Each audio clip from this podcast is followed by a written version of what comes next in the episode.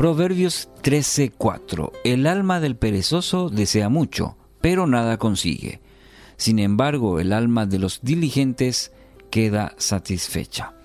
Una de las características y, muy preocupantes de la, de la cultura actual es el anhelo por descartar los principios y las instituciones que han sido parte de la sociedad durante milenios.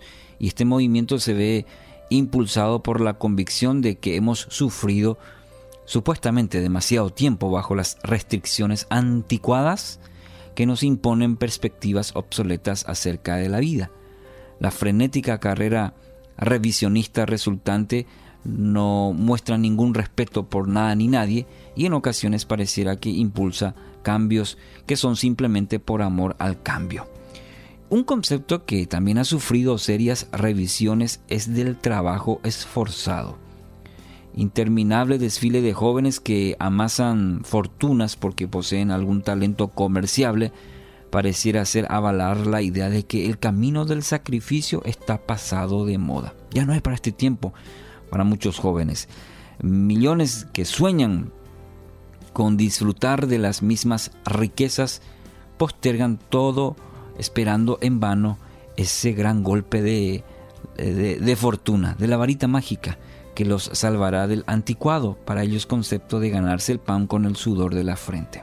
Y en esta reflexión, la de hoy, en esta mañana, eh, quiero enfocarme en las particularidades de esta sociedad postmoderna, sino quisiera invitarte a que pensemos en otra clase de pereza y es la pereza espiritual. El texto de hoy eh, examinamos y describe a la perfección la realidad que acompaña la vida de multitudes de fieles. ¿Y cuál es? Su espiritualidad está caracterizada por una gran cantidad de deseos.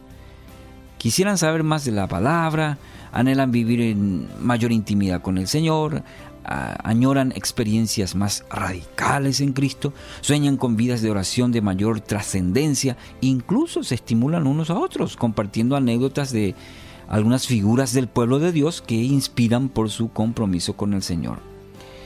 Eh, bueno, no digo que esté mal, todos estos deseos son buenos, eh, muchos de ellos se ven avalados por diferentes textos de la palabra que describen los beneficios y las bendiciones particulares que disfrutan aquellos que viven en mayor intimidad con Dios. Y eso es, está muy bien.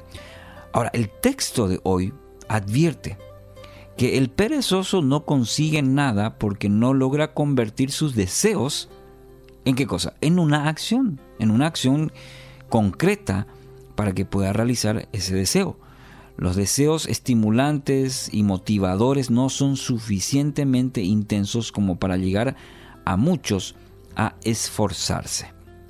Y tristemente pasan los años y los anhelos se ven reemplazados por la resignación o el escepticismo. Y ven así, muchos, por, ejemplo, a principios de año dice, este, este año leeré toda la Biblia, tendré más tiempo de oración, eh, pero eso lleva esfuerzo. Eh, pasa el tiempo y bueno, decimos, ah, y qué pena, ¿no? Y lo voy a hacer el año que viene, y así nos va.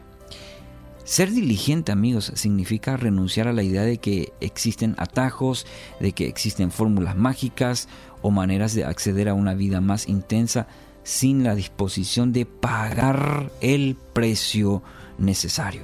Esto es muy importante, este principio. Hay un precio que pagar por todo aquello que anhelamos en nuestra vida y en lo espiritual es de la misma manera. El diligente está dispuesto a levantarse más temprano para pasar más tiempo buscando el, rostro eh, o en la disciplina del estudio de la palabra porque está convencido de que el Señor se muestra a aquellos que le buscan y lo hacen de todo corazón. ¿Va a demandar esfuerzo, sacrificio? Claro que sí, pero ahí está la recompensa.